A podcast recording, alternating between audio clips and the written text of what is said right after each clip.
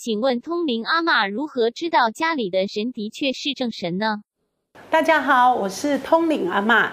这个话题呢，其实很多年轻人都想知道这个问题。为什么你知道吗？非常多的人都是因为家里的神明有没有是祖先留下来的，然后很多是自己根本不懂，然后就去拿回来的。然后因为你们不懂看不见，然后你们就会怎么样害怕恐惧。所以这个问题问得非常的好。如果你的神像神明，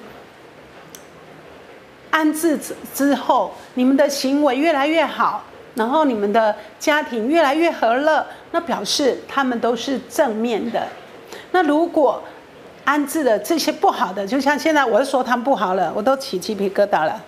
就像我们刚刚露营，我的那个摄影机摄影镜头，我的头突然切掉，我们发生灵异事件。你看，他们是临界的朋友。会让我当当老师的人起鸡皮疙瘩，让我们机器出问题。你们说他们会不会让你们不好？比如说让你们呃爱喝酒，好赌博，然后感情不好，或是行为不好，或是或是乱投资、财迷心窍。总之呢，不是做你本来应该好好做的事情。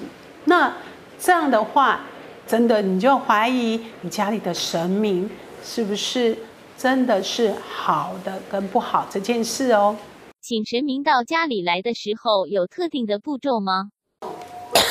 一堆人，一堆一堆灵在吵架了，对，一堆神明在吵架。哦，应该这样说，比如说每个宫庙一定有他的方法，然后每个师傅一定有他的法门，对，所以。每个相信的信徒，他要去求的时候，一定有所谓的标准步骤。所以这不是我林基老师说了算。为什么？因为新人讲吼，古雷无新，诶，古雷无灭，新雷无死，就是旧的传统不灭。你看一堆在聊天，我快没声音了。好，其中有一个就跳出来说，对，他的子孙就是雕刻神明的，所以呢。雕完神明卖给人家，就说会有外领进去，所以呢，他就给他的主的孩子知道说，里面如果挖个洞放五宝就可以辟邪，所以呢，他的雕刻神明就这样。可是如果老师要这样回答的话，大家懂就会跟老师一样都不拜拜。五宝是哪五宝？五宝就是神像里面通常后面以宝为业为康来对。放珠子啊，哦，放他们认为的五宝，嘿，安因的认为安尼是辟邪，所以呢，好，难怪陶哥说这种问题根本就是有点让老师处于危险当中。可我觉得这还是可以播的哦。家里的神像如果裂开或是神像眼睛像在流眼泪，是不好的征兆吗？对，不一定。然后通常会裂开有几种，就是擦的关黑。啊，哥来的是茶的关黑，嘿，就是有的金金箔，哈，金箔的关黑，买空气湿度个关系。然后呢，如果一个神像弄了，然后呃永远不灭，那那做神像的人要怎么生活呢？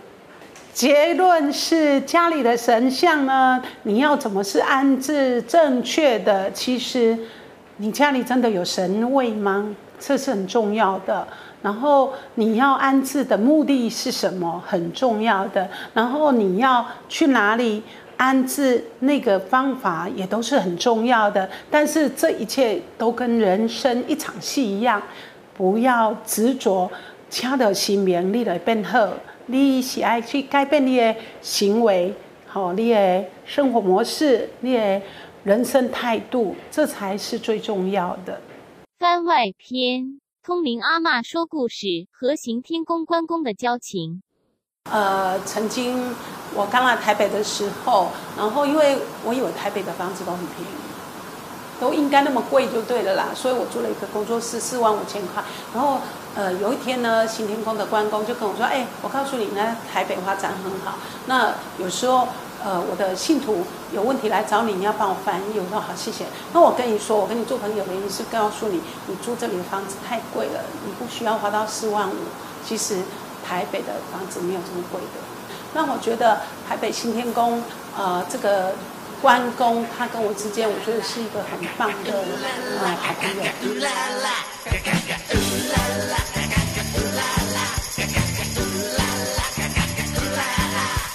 赚钱要像冲锋，手脑要并用，恋爱你要日夜进攻，我家最敢跑跳。